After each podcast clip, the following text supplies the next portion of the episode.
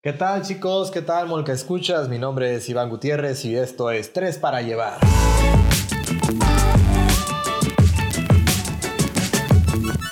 Y bueno, como de costumbre me, me, acompaña mi estimado y mi apreciado Raúl Villarreal. ¿Qué tal Raúl? ¿Cómo estás? ¿Qué me cuentas? Eh, ¿Qué onda, ¿Qué escuchas? Muy bien, muy bien. Fíjense que les traigo una noticia súper buena onda. Esta semana abrió Doshi Ramen de nuevo sus puertas. Antes de la pandemia inauguraron, cayó súper bien y ahora han reabierto sus puertas. Yo les recomiendo que vayan a probarlo. Tienen servicio buen, Qué buena noticia, ¿eh? Porque justamente quedan como a dos cuadras de mi casa. Si no me equivoco, están aquí como en la Águila y México, ¿no? Sí, sí, sí, así es. Perfecto. Y pues también aquí con nosotros se encuentra Valkyria. Hola, ¿cómo están chicos? Pues yo muy bien, muy feliz porque efectivamente hoy es jueves de tres para llevar y pues hoy nos acompaña una persona muy especial, un experto en finanzas. Su nombre es el doctor Ramón Galván Sánchez. Él es catedrático de la Universidad Autónoma de Baja California en la Facultad de Ciencias Administrativas y Sociales y además es líder en finanzas estratégicas en Logistic Consultors. Nos va a hablar de un tema muy importante, sobre todo pues después de todo esto, ¿no? Que ha dejado esta pandemia, esta tormenta económica y las secuelas que va a seguir dejando. Doctor Ramón, muy buenas tardes, bienvenido, ¿cómo está? ¿Qué tal, Valkyria? Muy buenas tardes, chicos, eh, Raúl, Iván.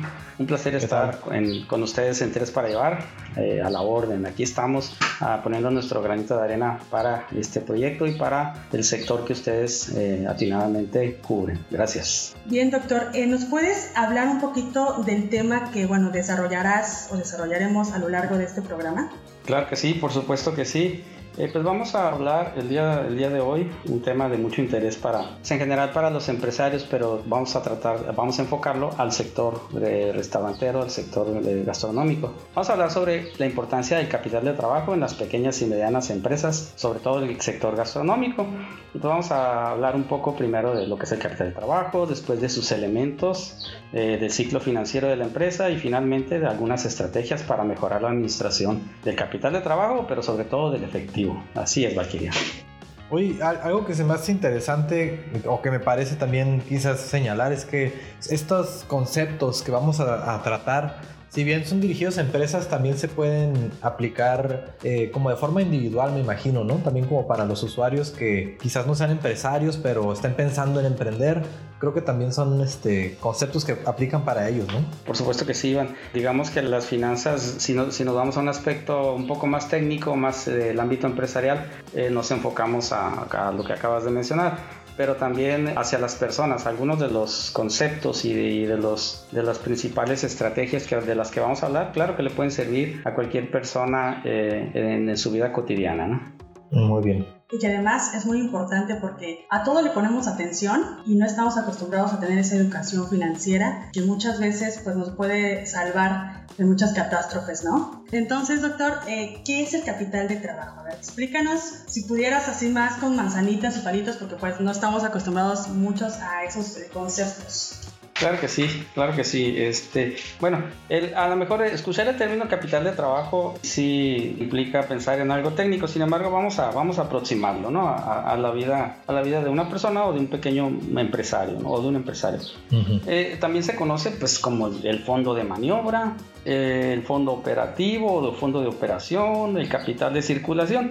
Pero en sí, en sí, podríamos decir que el capital de trabajo son los recursos mínimos. No podríamos decir nada más efectivo. Son los recursos mínimos para operar un negocio al día a día. Lo que ocupa un negocio al día a día. Eso podríamos definir como capital de trabajo.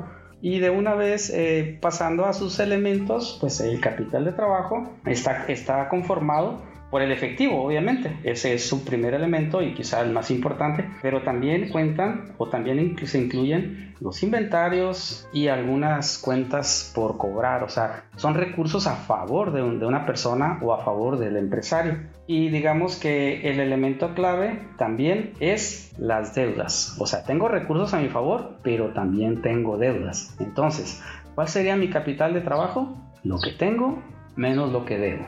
Así es. Entonces, en, términos, en términos eh, así, como, así como lo definimos, estos elementos son los que le dan vida a una empresa, son los que le dan vida al, día a día de una empresa.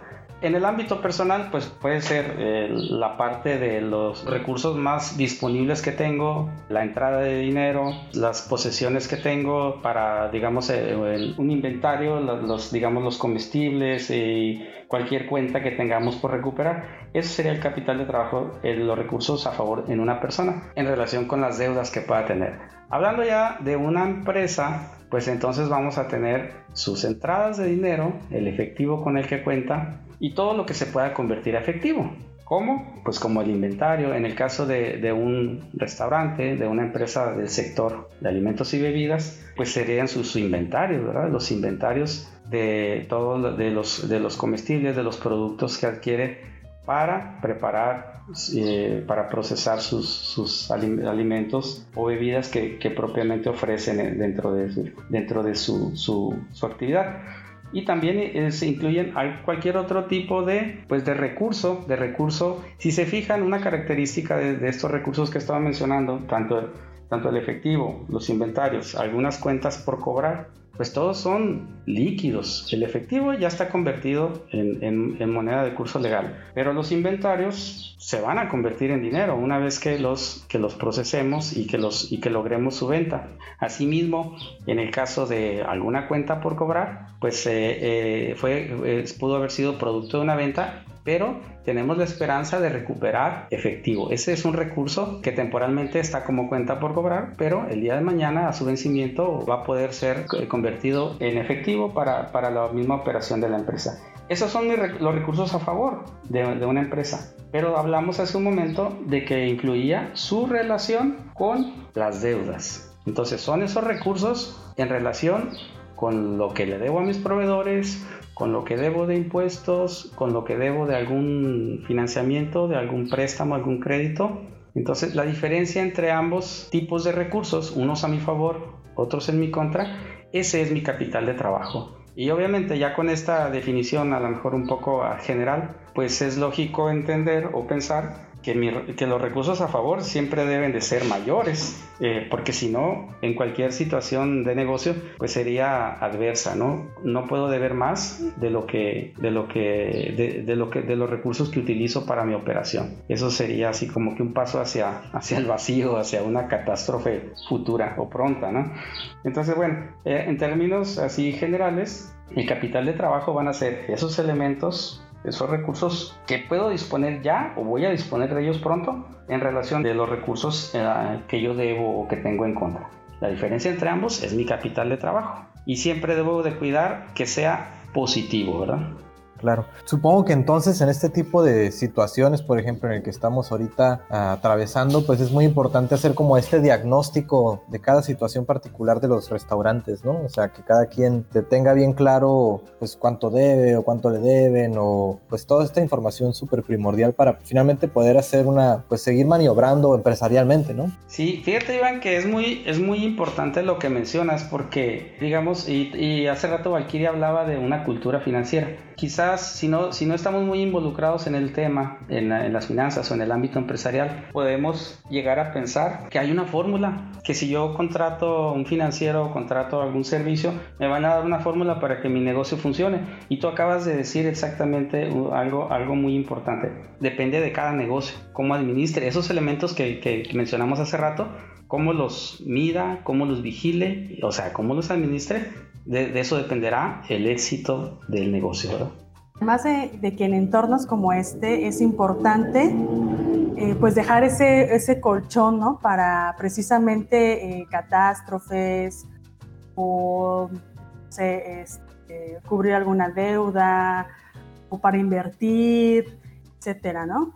Nada, pero más bien sería que en este momento aprende uno como empresario a, tener ese colchón. Yo creo que en este momento no, no te conviene tener un colchón, lo que necesitas es sobrevivir, ¿no? No, pero bueno, o sea, si tú tienes un, colchoncito ahí, ¿no? O sea, una, a lo mejor, no sé, de lo que ganes, por un ahorro, ¿no? Para, pues precisamente en situaciones vulnerables, pues agarrar ese, ese colchón para cubrir las necesidades de, la demanda, ¿no? O sea, por ejemplo, tienes... Eh, claro, claro, claro, o sea, para, para, para, cubrir lo que sería la renta o así es, ¿no? algo así, ¿no? Lamentablemente, como pues no tenemos esa cultura financiera, pues muchas veces no, no, le damos esa importancia al ahorro, ¿no? Sí, es lo que yo digo, que tras esta experiencia, yo creo que eh, varios empresarios han de haber aprendido a tener ese colchón. O, deberían, sí, ¿no? Ajá. De hecho, de hecho ahí, aquí entra, aquí entra esa parte que, que usted eh, que mencionaban al, al, inicio, que las finanzas aplican para empresas y aplican para personas. Sería el caso de una persona, digo, muy lamentable y creo que muy común, que pueda vivir al día. Entonces nos sorprendió, eh, nos sorprendió esta crisis del, COVID y bueno, pues eh, no tenemos de dónde echar mano. Cosa diferente sería a una cultura ya más previsora, en un ambiente a mejor económico, mejor, una cultura previsora donde decir, bueno, yo debo tener seis meses de salario, etcétera. Entonces, bueno, volviendo al ámbito de las empresas, pues también aplica, ¿verdad? Así como mencionaba Valkyria. Y Raúl tiene algo también de razón, o sea, si tengo recursos, ¿para qué guardarlos? Debo de invertirlos. Sin embargo, siempre es bueno ser previsor y siempre es bueno tratar de medir o anticiparnos al riesgo. Es lo que le podría comentar al respecto. Sí, de hecho me estaba acordando del caso de, un amigo que no es muy bueno para ahorrar, ¿no? Digamos que siempre está como en este tipo de, pues, de vida que mm, siempre está gastando lo que va ganando y todo esto, ¿no? Y pues ahorita sé que está enfrentando una situación algo complicada por, pues, por esta falta de, de un colchón, ¿no?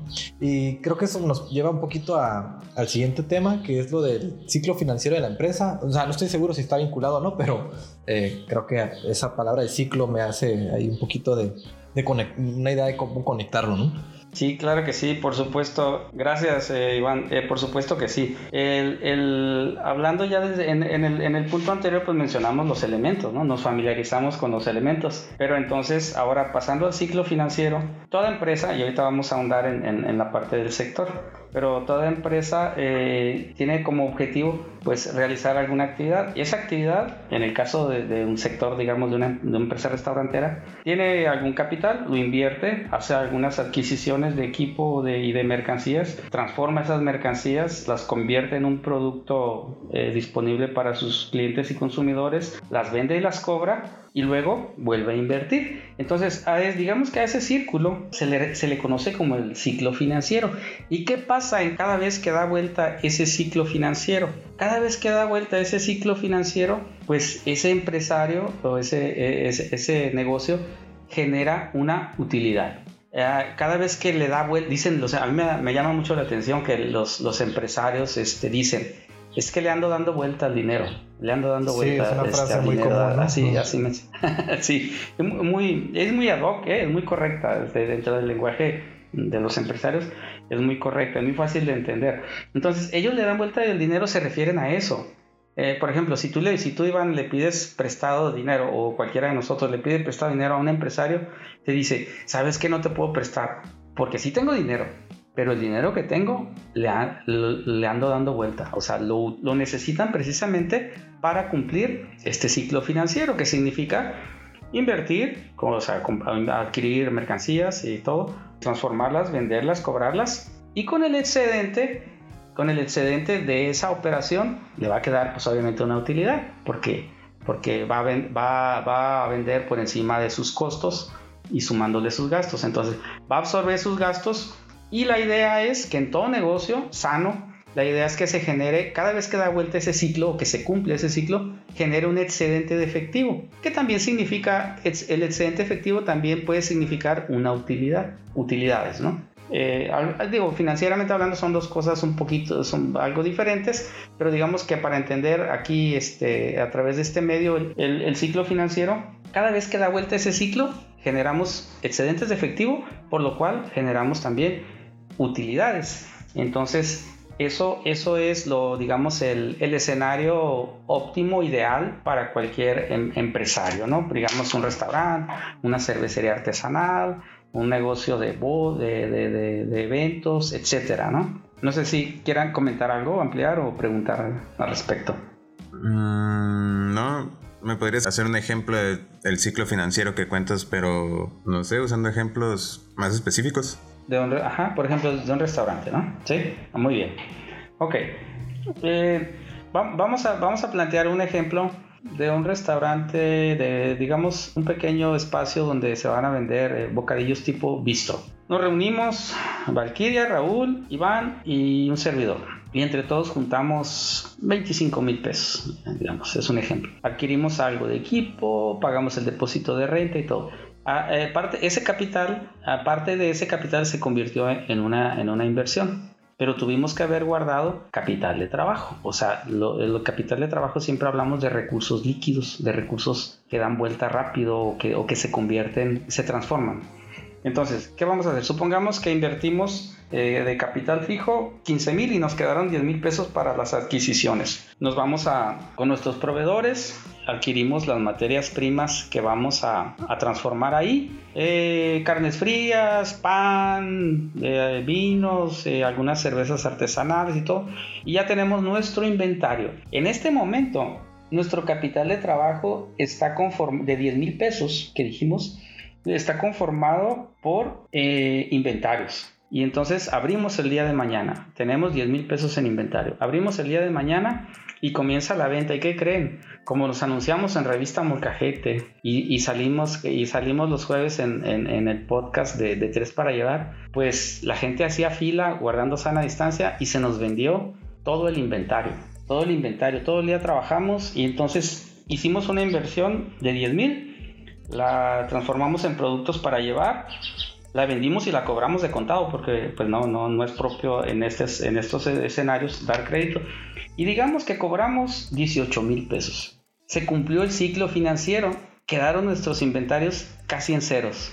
Y recuperamos la inversión de 10 mil que eran nuestros costos, fueron los costos de adquisición, o sea, el valor del inventario inicial de la mañana, lo volvimos a recuperar, pero ahora tenemos 8 mil pesos más. Esos 8 mil pesos más representan pues la utilidad y representan un excedente de efectivo. ¿Por qué? Porque si queremos seguir igual, hay que ir a comprar otros 10 mil pesos para mañana y esos 8 mil pesos excedentes nos van a quedar ahí pues para cubrir gastos porque, porque va a llegar el día de la renta, van a llegar el sueldo de Iván, de Raúl y de Valkyria, que no creo que cobren cualquier cosa. Entonces, no sé, con esto es, es como para ejemplificar la función del ciclo financiero. Órale, no, sí quedó súper explícito, ¿eh? Bueno, al menos para mí. Espero que también para mis compañeros y para la audiencia, por supuesto, ¿no? Claro, claro. Entonces, digamos que para que el capital de trabajo sea pues saludable, por así decirlo, una empresa tiene que tener eh, buenos inventarios, no tener un excedente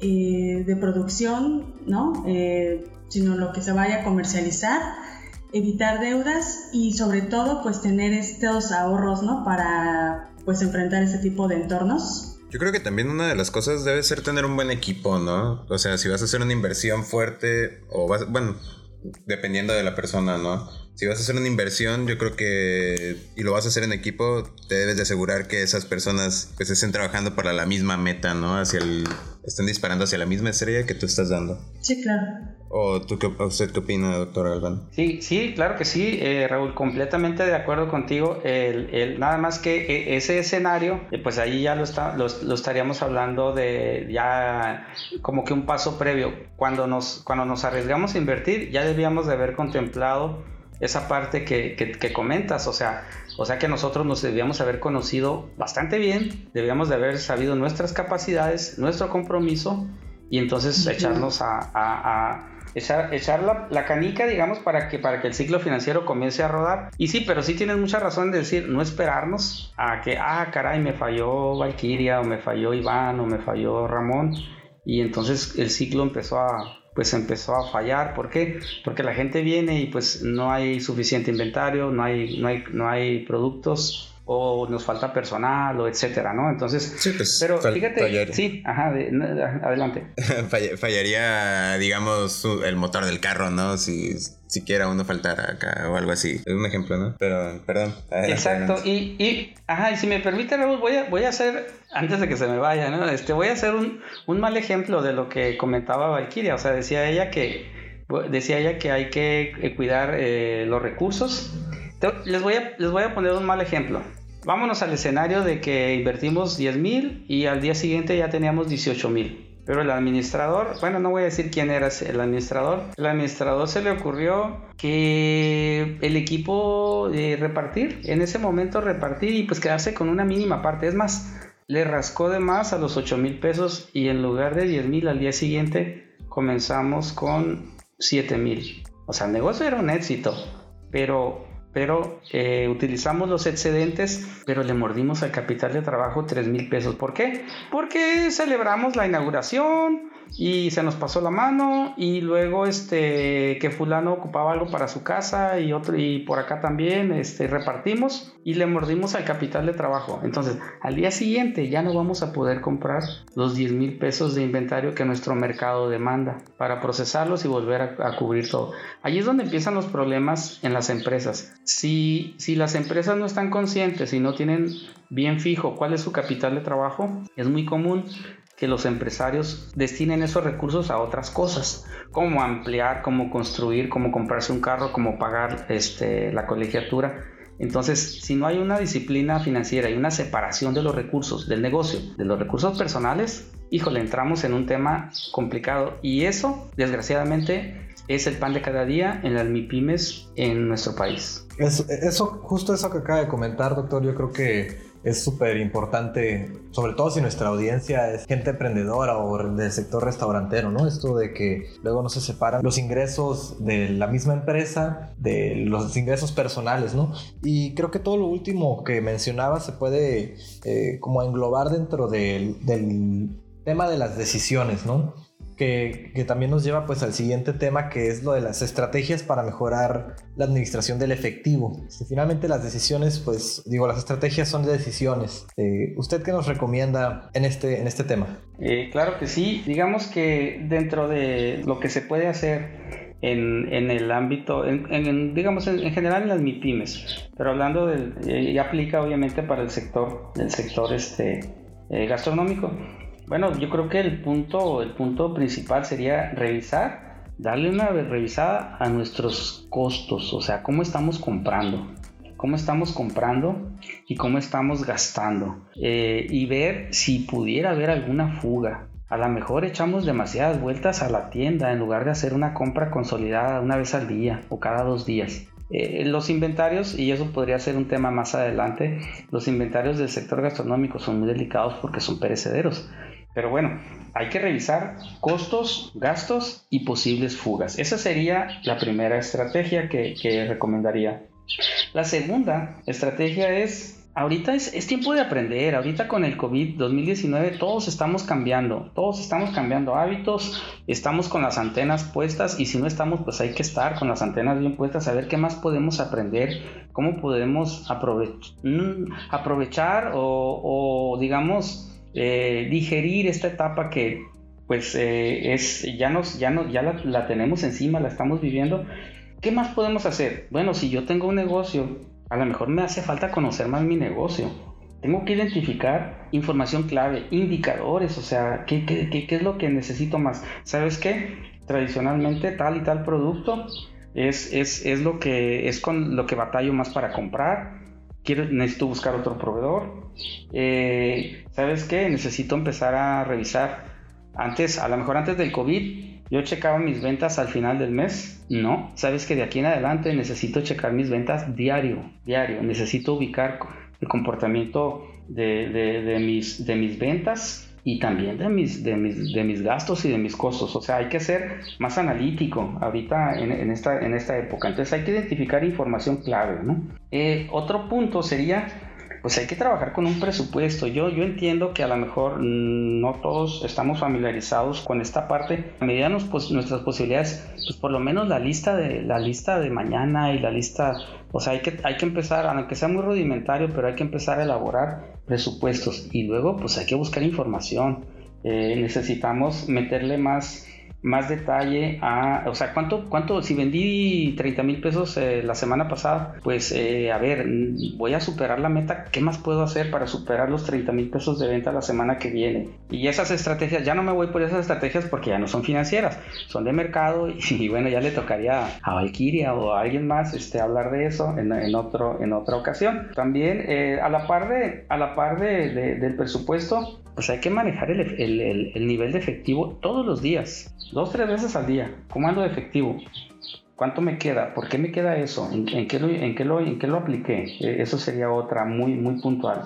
Eh, otra estrategia, pues los inventarios, ya creo que mencionamos un poco, pero los inventarios, pues si no llevábamos inventarios rígidos, hay que llevarlos. Al final del día, todos los días, levantar inventarios, inventarios diarios. Eh, también podemos recomendar, pues si tenemos políticas, las políticas son acciones que nos ayudan a, pues, a disciplinar las empresas y a respetar las decisiones de los dueños. O, eh, esas son las políticas. Entonces, a lo mejor si éramos un poco relajados con algunas políticas, pues que llega el dueño, el hijo del dueño y le mete mano a la caja, pues ya no, ¿verdad? Hay que, hay que, hay que revisar las políticas y sabes que lo siento mucho, eres hijo del dueño, pero ahorita no le puedes meter mano a la caja. Eh, es un ejemplo, ¿no? Y, y por ejemplo, establecer límites de compras si sabemos que las ventas eh, no están en un nivel como antes del COVID, pues igual, eh, eh, la política es pues comprar al día, en lugar de comprar a lo mejor cada,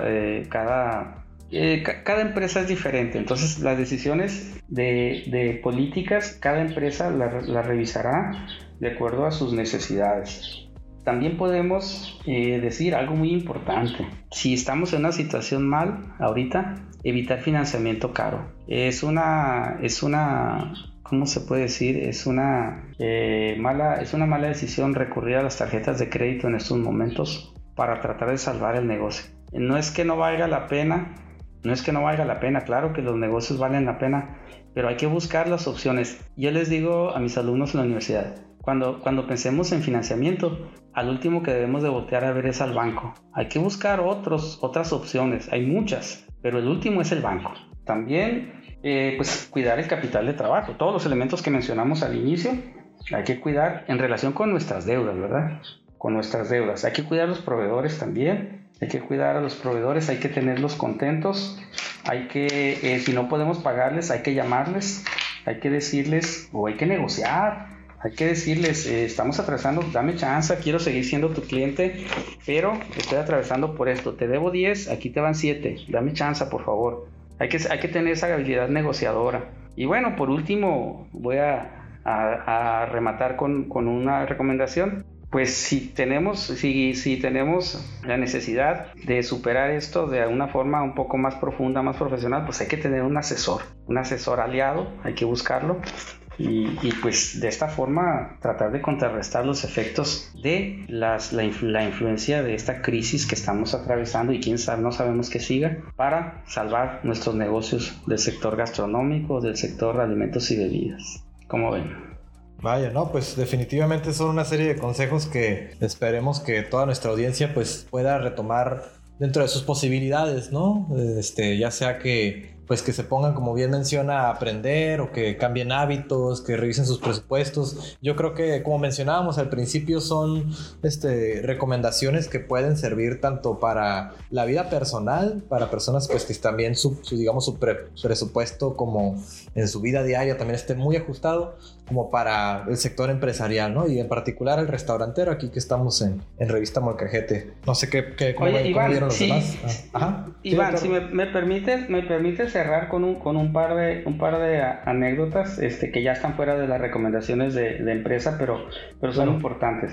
Una, una, me estoy acordando, eh, yo conocí, quizá todos hemos visto las salsas El Pato, que les sean familiares a todos. Eh, sí, ¿verdad? Todos hemos comido chilaquiles preparados con salsa el pato. bueno, en, alguna en algún lugar, de, en algún momento de mi vida, por, por cuestiones de trabajo, me tocó conocer las instalaciones de salsa el pato. Son propiedad de una familia judía muy poderosa en Estados Unidos. Entonces, cuando fuimos a conocer la planta, una planta procesadora pues enorme, ya se imaginarán, eh, entonces le, surtían, una empresa donde yo trabajaba le surtía eh, tomates de aquí. Bueno, el punto es que estaba, el, uno de los dueños de la empresa estaba allí, al frente de la, de, la, procesadora, esperándonos y todo. Entonces a mí se me ocurrió preguntarle por qué se llamaba el pato. Porque nos explicó que su familia era judía, que eran de segunda, tercera generación en Estados Unidos y todo. Y la respuesta que me dio se las quiero compartir. Me dijo que, su, que su familia en los años, eh, la, en la época de la Gran Depresión, en los años 30, tenían varios tipos de empresa. No, no me recuerdo, la verdad. Pero la empresa, la empresa eh, que se dedicaba a hacer salsas de tomate fue la única que sobrevivió. Todas las demás quebraron. Y entonces le empezaron a echar más ganas, obviamente, a la empresa que sobrevivió, a, esa. Y se les ocurrió ponerle el pato, porque gracias al pato atravesaron el río o el lago de la crisis. Entonces ahí se las quiero compartir como, como anecdotario. Y ya por último nada más, este, hay una cervecería a nivel nacional que está ofreciendo apoyo al sector gastronómico. A lo que yo entendí es si, si está ofreciendo bonos por anticipado para consumos en restaurantes. Y todas las personas que compren bonos ahorita por anticipado, ahorita no los pueden, no los, nomás los pueden comprar, no los pueden utilizar. Todas las personas que compren bonos por anticipado, la cervecería, el día que los usen en dos, tres meses, seis meses, un año, les va a regalar una Cheves. Entonces con esto quiero cerrar este, esta parte de recomendaciones y reflexiones y pues muchas gracias, ¿no? No, muchas gracias a usted, doctor. Al contrario, yo creo que pues ha sido muy instructivo este podcast. Quizás se ha distinguido un poco más de emisiones anteriores, pero definitivamente estos consejos y, pues todo el saber que nos ha compartido yo creo que va a ser muy práctico para, para muchas personas. Así es, un tema muy importante que debemos llevar pues a diario, ¿no? Eh, no precisamente pues tenemos que ser emprendedores o empresarios para pues empezarnos a culturizar con esto de las finanzas. Pues muchas gracias, doctor Ramón, por su presencia y por su tiempo. Creo que estos consejos son este, fundamentales, creo que son consejos que se deben de seguir, ¿no? Para poder llevar en regla el funcionamiento de tu negocio. Va, yo creo que espero que pues, los que hayan escuchado esto agarren lo que necesiten para fortalecer su día a día, ¿no? Así es. Y pues muchas gracias por estar aquí, doctor Dolan. Ok, muchas gracias chicos. Al contrario, es un gusto estar con ustedes y, es, es, encomiable las ganas que, le, le, ponen ustedes a, a, compartir este tipo de, pues de, experiencias o este tipo de sinergias y pues para que le sirvan a nuestra comunidad eh, del sector alimentos y bebidas. Los felicito, Raúl, Valquiria, Iván y a todo su equipo. Eh, muchas gracias, un placer estar con ustedes. No, el placer todo nuestro, doctor. Muchas gracias. Y por supuesto, esto se lo vamos a compartir a, todos los clientes que tenemos aquí en el sector restaurantero, a nuestros, nuestros amigos cerveceros también. Y queremos aprovechar también para hacerles una pequeña invitación a que este, si tienen ganas o traen algún antojo de comida mexicana, pues Senaduría Tlaquepaque, este riconcito de Jalisco en Ensenada, está pues ahorita dando su servicio para llevar también están implementando estas medidas sanitarias de distanciamiento social, así que si ustedes tienen ganas de unas enchiladas o de un menudo o de alguno de estos platillos mexicanos deliciosos, pueden darse la vuelta a Tlaquepaque aquí en la avenida Cortés. Y pues también quería comentarles a nuestra audiencia que vamos a estar haciendo un giveaway la próxima semana, cuando esto ya se haya publicado.